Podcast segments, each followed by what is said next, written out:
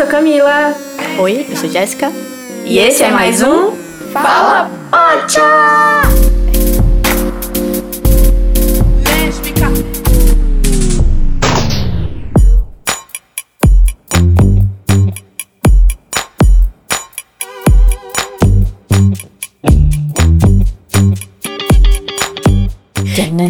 E no episódio de hoje, do que vamos falar, amiga?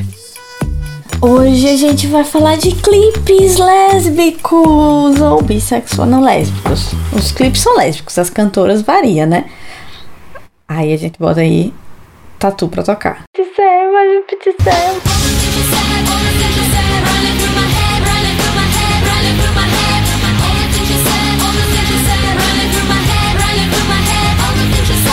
Mas pera, pera, a gente não vai falar de tatu. Então, amiga, fala finalmente sobre o que a gente vai falar no episódio de hoje. A gente vai comentar hoje três clipes. Um clipe de 2015 da Hayley Kiyoko, Girls Like Girls. E também vamos falar de um clipe de uma brasileira, é a Ana Canhas, sobre a versão dela da, da música do Tim Maia, Eu Amo Você.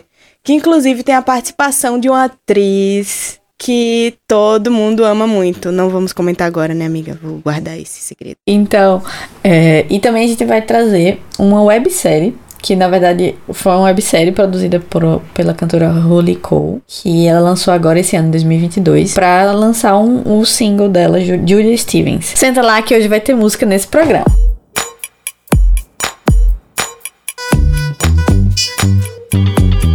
Girls Like Girls, da Hayley Kiyoko, foi lançado em 2015. Esse clipe foi. Ela co-dirigiu, né? Ela não, não foi a diretora. Mas depois disso ela despamparou a dirigir clipe. Todos os clipes que ela faz, ela dirige hoje em dia produz e tal. Todos têm uma pitadinha, tem um, tem um rolê lésbico. Já deu pra sentir que todos os, os clipes dela, ela investe bastante nesses rolês. Porque funciona, porque ela quer, quer contar essas histórias.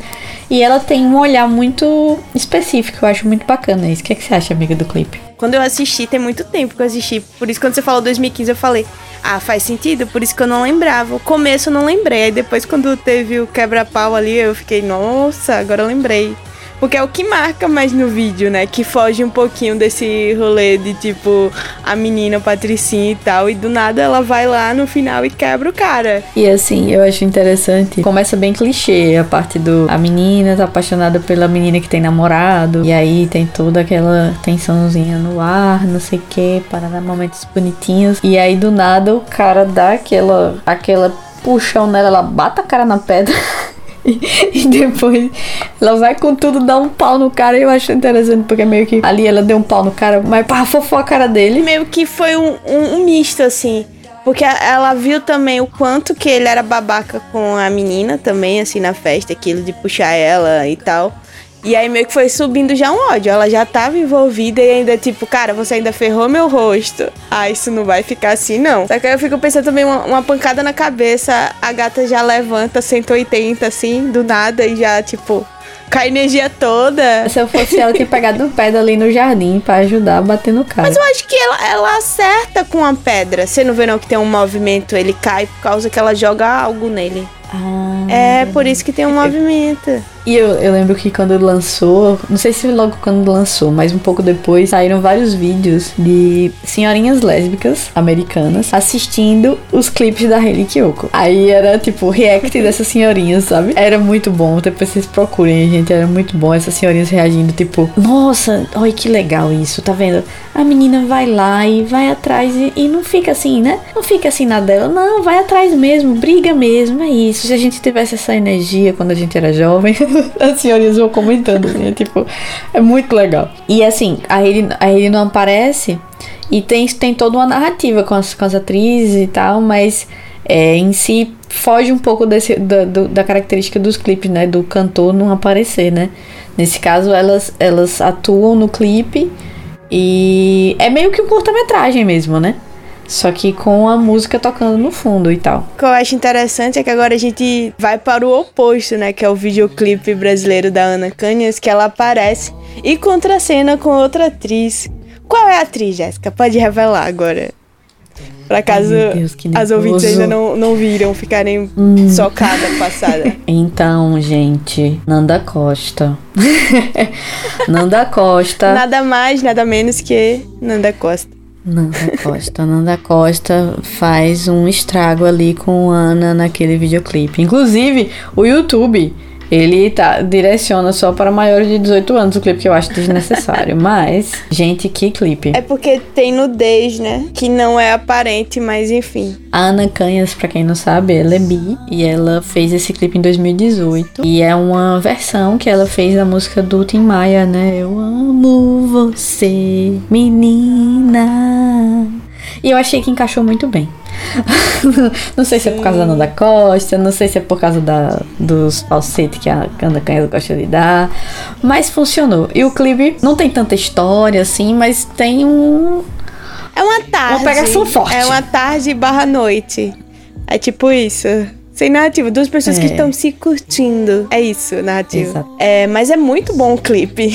E agora a gente vai falar da websérie, praticamente, porque o que a Holly Cole fez foi uma websérie. É, Holly Cole, ela é uma cantora australiana, é do pop indie, é meio que folk indie pop, sei lá, algo nesse, nesse viés aí. E ela lançou agora nesse ano uma série de vídeos, né, no canal do YouTube dela, contando uma história. E, ela- e cada vídeo vinha interligado, né, na, numa narrativa, lançando músicas do álbum dela, do álbum novo dela, que chama Julia Stevens. Só que o mais bacana é que meio que você vai, a cada música que você vai assistindo e cada vídeo que você vai acompanhando, você vai conhecendo uma música nova e vai se, se aproximando um pouco mais dessas personagens, né? A Holly Cole é a, é a- a cantora e ela interpreta uma personagem no, no- na websérie. E a outra personagem é a Julia Stevens, que é uma garota por quem ela se apaixona. Mas a narrativa é muito legal, é muito legal. Comenta, amiga. Então, amiga, eu, eu tenho que pedir desculpa porque eu demorei pra ver, né, amiga? Fui uma péssima amiga.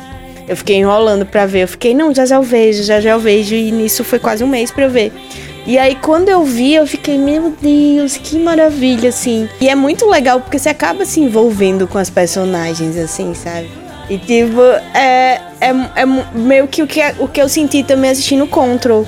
Que você consegue entender sobre as personagens numa minu- minutagem muito curta, né? Eles, elas- eles conseguem dizer tanto sobre os personagens em um tempo tão curto e ao mesmo tempo te cativar de forma rápida também, né? Porque ao mesmo tempo que termina, você fica ainda, ah, mas eu quero saber como terminou. O que aconteceu com essas cartas, sabe? E, e eu acho muito bonito, assim, principalmente a, a parte que elas ainda estão viajando, assim. Eu acho muito interessante, assim, que vai mostrando, e também é um videoclipe, assim, mostrando elas, tipo, comprando lanche, parando em posto. Essa rotina mesmo, assim, de, de se encantarem, né? Do encantamento ainda, ainda na, na linha tênue de amizade e não amizade, né? E, eu acho que foi a parte, assim, que eu mais gostei. E a parte que mais doeu o coraçãozinho, assim, é na hora que a Júlia vai, né? Aí eu fiquei com o coração partidozinho, assim, não vai. Você ama muito a pessoa, é importante deixar ela ir também, né? Entender que é o momento dela ir. E no caso da Júlia, ela precisava viver aquilo, né? E aí, nesse clipe, nessa, nessa websérie, ela meio que constrói uma, uma relação, primeiro, como você falou, né? Elas primeiro se conhecem, conversam, e aí não tem. um- Não é necessariamente algo romântico. Tanto que a Júlia também tem uma namorada. Só que a namorada de Júlia faz um rolê muito errado, né? Que é tentar impedir que Júlia viaje pra estudar em Nova York. E aí ela não tem como é, Holly fazer o mesmo. Não tem como ela ficar pedindo pra ela não não ir, apesar dela não querer que ela vá, né? Então é massa porque ela ela não quer que vá. É, A música diz Julia don't go, né? Julia não vá, mas ela apoia, não, você tem que ir. Se você não puder ficar na casa da sua namorada porque ela é uma escrota, você pode ficar duas semanas na minha casa. Não vai ter problema nenhum. Aí junta duas sapatão numa casa, duas semanas. Casar. Na casar. praia. Casaram já, é. Não, e é bem isso mesmo, de tipo, a outra não, não queria que ela fosse, tava muito chateada. E, nossa, velho, é tipo, é o mínimo que você pode fazer pra uma pessoa que você ama muito, é apoiar o crescimento dela, sabe? Era o sonho de Júlia, tipo. E dá pra ver, assim, nos pequenos detalhes que é o sonho de Júlia fazer esse curso, né? De estudar em Nova Isso. York. E, e aí meio que a namorada meio que barra isso. E, e eu acho bem complicado. E aí Holly, mesmo sofrendo, entende que é o melhor pra, pra Julia e, tipo, segue a vida. Então, isso eu também acho muito legal, assim, no time-lapse, né, que, que rola de, de Julia já foi. E, que é muito e ela bonito, seguindo Né? a vida e recebendo cartas e sem coragem de abri-las, né? E aí você vai ficando também meio aflita de tipo, como é que uma pessoa consegue receber uma carta e não abrir? Tipo, a mesma coisa de a gente receber um WhatsApp da pessoa que a gente tá, tipo, esperando, ver a notificação lá e não visualizar, sabe? Ficar, tipo, arquivar. Cara, você não arquiva esse tipo de mensagem, você quer ver. E aí, tipo, eu achei também muito. que ela se segurou muito, assim, né? E, e eu acho que também ela tava com medo do que poderia ler na carta, né? E é normal também. Sim. E eu acho legal a estética também. Eles, ela tem uma, o, os clipes, eles têm uma estética anos 70, anos 80, Sim. tipo, é bem uma, uma vibe assim. Eu acho que os australianos curtem coisas dos anos 70. Sempre que eu vejo alguma coisa da Austrália, sempre tem umas ca as casas com os, com os eletrodomésticos e as coisas. Tem sempre um rolê assim no meio dos anos 70. Eu acho que. E uma coisa também que, que me lembrou é tipo que deve ter a mesma a mesma sensação assim da parte técnica da fotografia desses videoclipes também me lembrou muito aquele filme que a gente já falou aqui, Casulo, de ser uma, uma lembrança boa, né? Tipo, é sempre cores quentes, cores meio do, candies, né? Candies colors, que é aquela paleta de cor amarelinho, azul, que traz esse tom de calmaria e felicidade, né? E ao mesmo tempo tem um blurzinho que dá essa ideia de, de ter sido uma memória, não necessariamente algo que está acontecendo com elas agora, né? Parece muito mais uma memória de uma das duas. Provavelmente já sabemos de quem, né?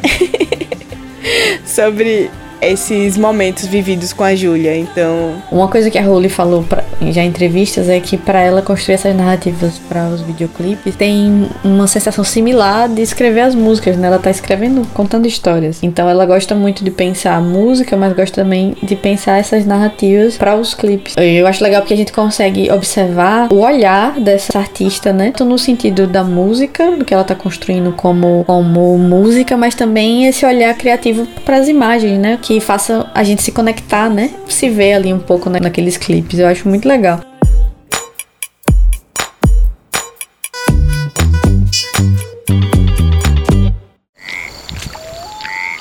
Histórias do Brejo. Bom, gente, estamos de volta e hoje trouxemos mais uma história do Brejo. A ouvinte que nos mandou hoje foi a Marcela e vamos ouvir de uma forma diferente. Quem vai ler o relato dela é a Jéssica, né, Jéssica? Então, vai lá. Eu não lembro exatamente como foi o meu primeiro beijo lésbico. E pensando no porquê, talvez nunca tenha sido um tabu pra mim. Então foi uma coisa que sempre foi normalizada na minha experiência. Mas eu lembro do meu primeiro beijo romântico, beijo que se transformou na minha primeira relação homoafetiva. Eu tinha meus 23 anos e no meio de vários desencontros veio esse beijo, que me deixou estremecida, mas que também me trouxe várias questões profundas sobre o meu próprio discurso, tabu e normalização. Eu enfrentei um embate interno sobre a minha coragem ou falta dela, para saber se iria conseguir assumir uma relação homoafetiva, uma vez que, mesmo sendo bi, só me relacionava de maneira exposta com homens, nunca com uma mulher. E esse foi o sentimento que mais me marcou nessa relação. Era um confronto interno sobre minha oratória e minhas atitudes, e o enfrentamento disso respingava de maneira super direta na nossa relação. Existiam interesses fortes e mútuos uma pela outra, mas existia também uma falta de coragem da minha parte. E o que pesava era: será que eu vou querer viver essa causa?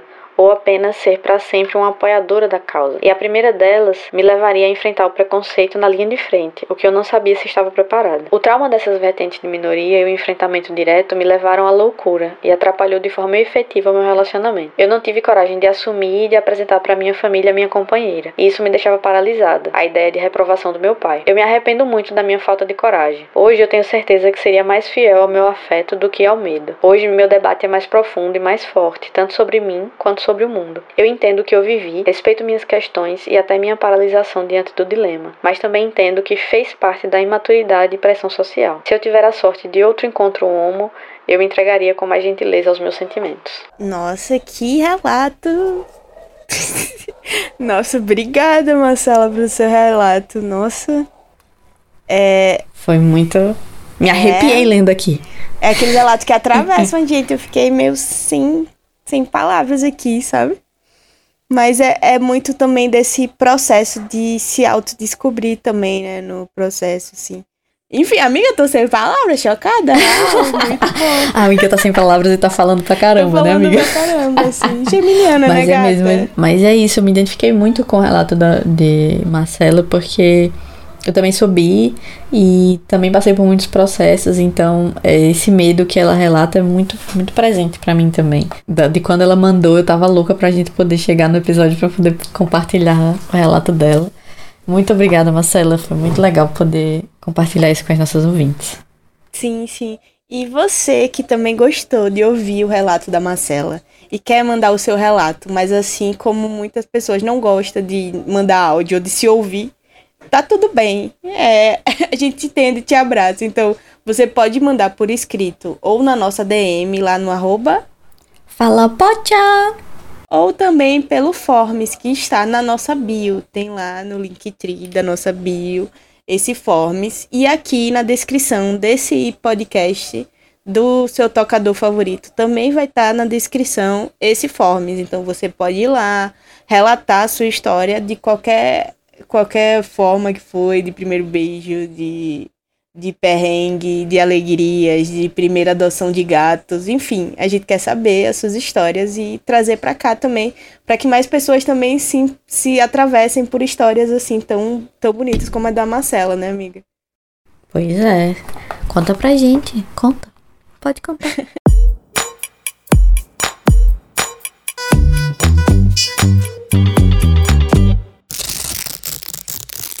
Dica!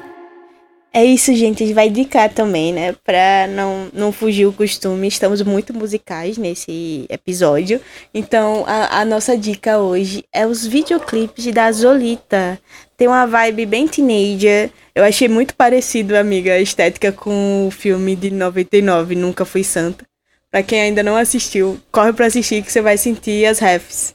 E aí a Zolita fez uma trilogia do, do álbum dela, só de clipes, assim, com a pegada bem lesbo, bem babadeira, assim, bem pop. Ela fez uma, uma trilogia, né? Bem extensa desse romance Sim. muito louco delas duas. Achei muito legal. Eu acho a estética dos clipes muito interessante, assim, como ela constrói. Eu não gosto muito da música. Posso falar isso? Ai, sinceridade. Mas dos clipes. Mas dos clipes eu acho ótimo. A paleta de rosa gritante. Se preparem, tem muito rosa. Por isso que eu achei muito parecido com Nunca Fui Santa. Até o, a roupinha dela de cheerleader.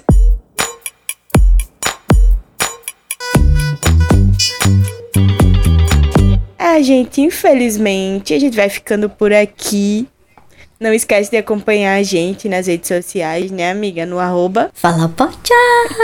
a gente volta a qualquer momento aí com um novo episódio também. E não esquecem de avaliar a gente aqui no tocador do stream de áudio também, né?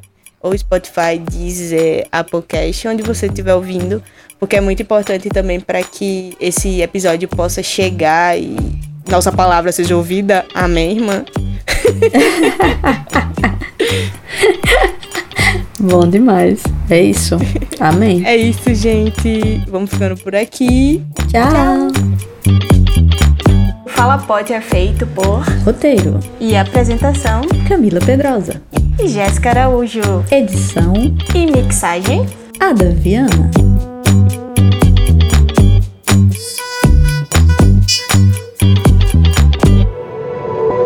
Este podcast faz parte do movimento LGBT Podcasters. Conheça outros podcasts através da hashtag LGBT Podcasters ou do site www.lgbtpodcasters.com.br.